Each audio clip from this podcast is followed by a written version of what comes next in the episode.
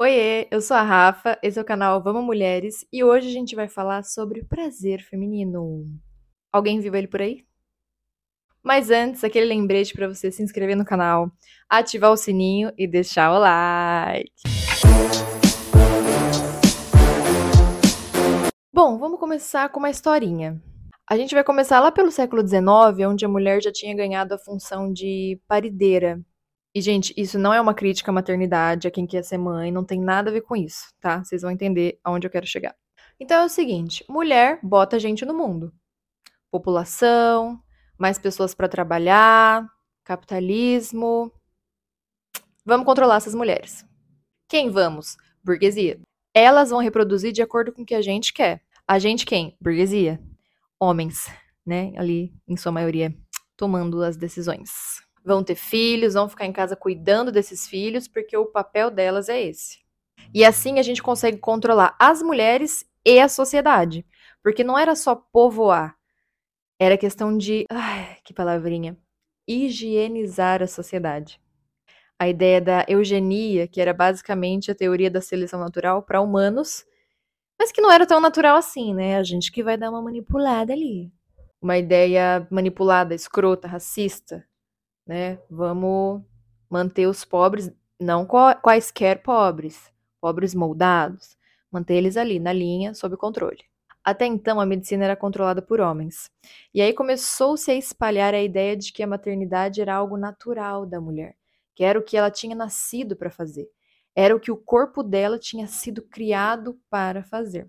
Até porque o desejo sexual delas era menor, segundo eles rolava uma campanha forte de demonização dos métodos contraceptivos, aborto, porque as mulheres tinham que acreditar que ir contra a maternidade era ir contra a sua própria natureza.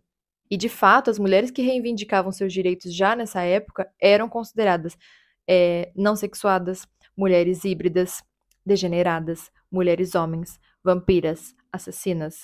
Não é zoeira, tá? Não tô inventando, não.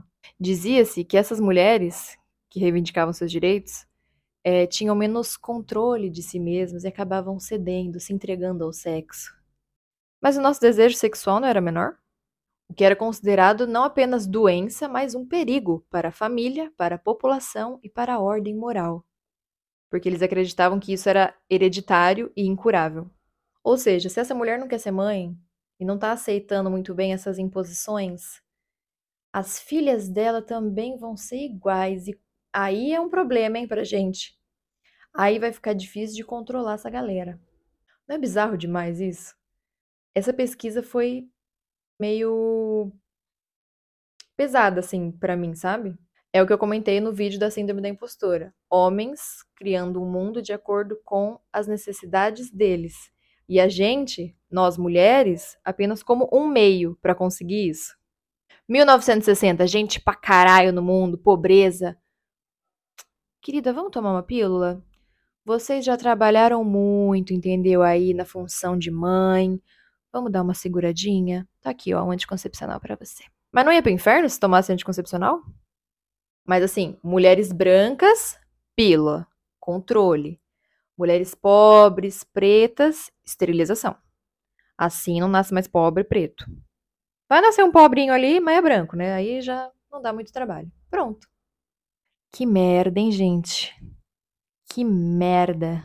Tem uma frase no estudo que eu li sobre medicalização do corpo da mulher que é exatamente isso, né? A medicina é, colaborar com esses discursos sobre o corpo da mulher para poder controlar. Na verdade, é um trecho, vou ler aqui para vocês. Abre aspas. Ser mulher nos grupos populares inclui a maternidade como condição inerente e necessária para sua completa realização como sujeito. A gravidez e a maternidade são vividas não apenas como processo corporal, mas como a atribuição de um status superior à mulher em relação às mulheres sem filhos. A falta de informações sobre métodos anticoncep anticonceptivos nem sempre configura a principal causa da gravidez, mas a busca por autoestima. Ser mãe é uma forma de encontrar seu lugar no mundo e ter relativa independência em relação aos seus pais num universo em que não há perspectiva de crescimento profissional ou intelectual. Gente, isso me dá vontade de chorar, sabe? É, é muito triste. É muito triste. É muito maldoso, sabe? É muito pesado você criar uma ideia na cabeça das pessoas e quem não segue aquilo tá fora. É anormal, não faz parte, não tem valor. Isso causa estragos psicológicos, emocionais enormes. Isso alimenta uma sociedade problemática. Bom, e entre essas manobras de agora você reproduz, agora você controla, não tem espaço para o prazer feminino. Prazer feminino? E isso afeta o psicológico, que por consequência afeta o nosso corpo. Essas questões morais de botarem a gente numa caixinha podem causar bloqueios emocionais, que são, por exemplo, uma das causas do vaginismo, que é uma condição em que os músculos ali do assoalho pélvico se contraem na hora da relação, fazendo a mulher sentir muita dor. Então, de novo, olha isso. Olha onde chega uma imposição social criada por quem?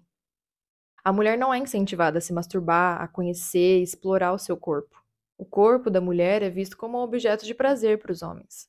Nós somos abusadas em qualquer situação vivas, mortas, grávidas, sendo filhas, sendo namoradas, esposas, sendo uma desconhecida na rua que, ah, deu mole, né, também. Eu li uma reportagem em que uma terapeuta orgástica fala o seguinte, abre aspas. O orgasmo potente acontece quando a gente se autoriza. Ele precisa ativar o sistema nervoso autônomo, que só funciona quando não estamos no estado de vigília, medo, ameaça ou controle. O sistema nervoso autônomo opera quando estamos entregues, relaxadas, confiantes, sabendo que não vamos ser abusadas, que não estamos correndo risco. Mas em que momento estamos assim? Fecha aspas. Ai, por isso que eu falei que essa, essa pesquisa mexeu muito comigo, assim, porque é. É pesado demais. E a mulher se enxergar entregue, né, curtindo um sexo, sendo selvagem, dá até meio que uma sensação de vergonha, né?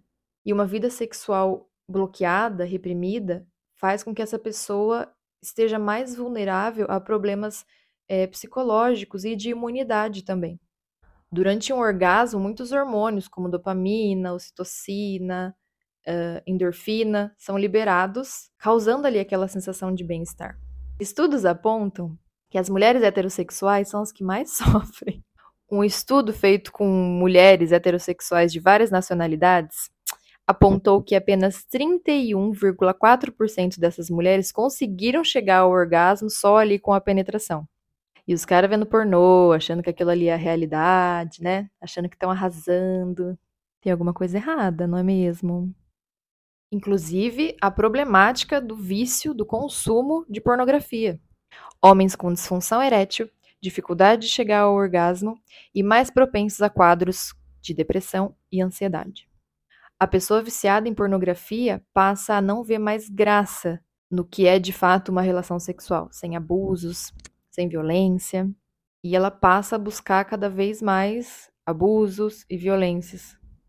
Os estudos já mostram, inclusive, que o vício em pornografia dá uma zoadinha aqui no nosso córtex pré-frontal, e aí até a manchete era tipo, o consumo de pornografia leva a um cérebro juvenil, porque essa região do cérebro é responsável pelo controle das emoções e tal, e aí essa pessoa passa a não controlar muito bem as emoções, ser uma pessoa impulsiva. Enfim, né, só coisa boa. Relatos ali das atrizes, né, desse tipo de conteúdo que estavam de fato sendo violentadas naquelas cenas. Mas voltando às estatísticas deploráveis do prazer feminino, todo estudo já feito mostra que as mulheres estão gozando de menos. Mulheres já mais velhas que nunca gozaram, mas mulheres que se relacionam com mulheres estão melhores ali nos números, né? Porque mulher com mulher já tende a saber melhor, né? O que fazer. Tá vendo, mulheres do Vale? Achamos um privilégio de vocês. Eu tô brincando, gente, pelo amor de Deus. Entende aonde eu quis chegar quando eu falei lá no começo da manipulação da mulher para a maternidade? O problema não é ser mãe. O problema é achar que mulher só serve para isso e que toda mulher tem que ser mãe. Ou que a mulher só transa para fazer filho, né? Esqueci de falar essa parte quando eu gravei. Homens fazem sexo. Sexo. Mulheres fazem filhos. E tá dando muito certo isso, né? Por tudo que a gente falou aqui nesse vídeo. E o feminismo é liberdade, liberdade de escolha, liberdade de você saber que você pode e deve sim gozar. Isso sim é natural do corpo feminino. Gozar, chegar ao orgasmo. A gente tem um órgão com a única função de prazer, que é o clitóris. E outra coisa muito legal que eu vi numa reportagem foi uma ginecologista falando, tipo, um ponto de vista, né? Que o orgasmo do homem tem uma função de prazer, mas também uma função reprodutiva, né? Por conta ali da, da eliminação dos espermatozoides. Já o orgasmo da mulher não tem função reprodutiva. Tem só a função de prazer mesmo, porque quando a gente goza, a gente não tá liberando nenhuma célula reprodutiva, já tá tudo pronto. Então, quem é que nasceu para reproduzir, hein? Brincadeira, mas eu achei um ponto de vista interessante para compartilhar. E agrupei aqui umas dicas muito legais para a gente ir trabalhando isso. Autoconhecimento, não só aqui da nossa cabecinha, mas do nosso corpo também. Se tocar, entender o que a gente gosta, o que a gente não gosta. Terapia para ajudar a desconstruir o que foi ensinado para a gente, né? E também a tratar eventuais traumas que podem ter acontecido aí no meio do caminho. Meditação, gente, acredita? A prática de mindfulness, de atenção plena, ajuda a gente a estar realmente presente ali naquele momento de relação sexual, sem julgamentos, a nós e a outra pessoa, ou as outras. E claro, os brinquedinhos, um bom vibrador, um bom sugador. Hum, que delícia. E paciência, respeito com você e com o seu corpo. E vamos gozar porque gozar também é revolucionário. Uh, até arrepiei. Ai, que vídeo legal. Muito obrigada. Muito obrigada por me assistir até aqui. Que ódio. Eu tô emocionada de felicidade, sabe? De saber que pelos feedbacks, pelas mensagens que eu recebo, é, eu tô ajudando de alguma forma, sabe? Mulheres que vêm falar, cara, obrigado por esse vídeo, me ajudou. Isso é muito gratificante. Tem me feito muito bem, sabe? Fazer esses vídeos, falar sobre esses assuntos, trazer essas discussões. E para quem assistiu o vídeo da Síndrome da Impostora, que eu falei um pouco, né, de como eu me sabotei e tal, para começar isso aqui. E as pessoas mais próximas, né?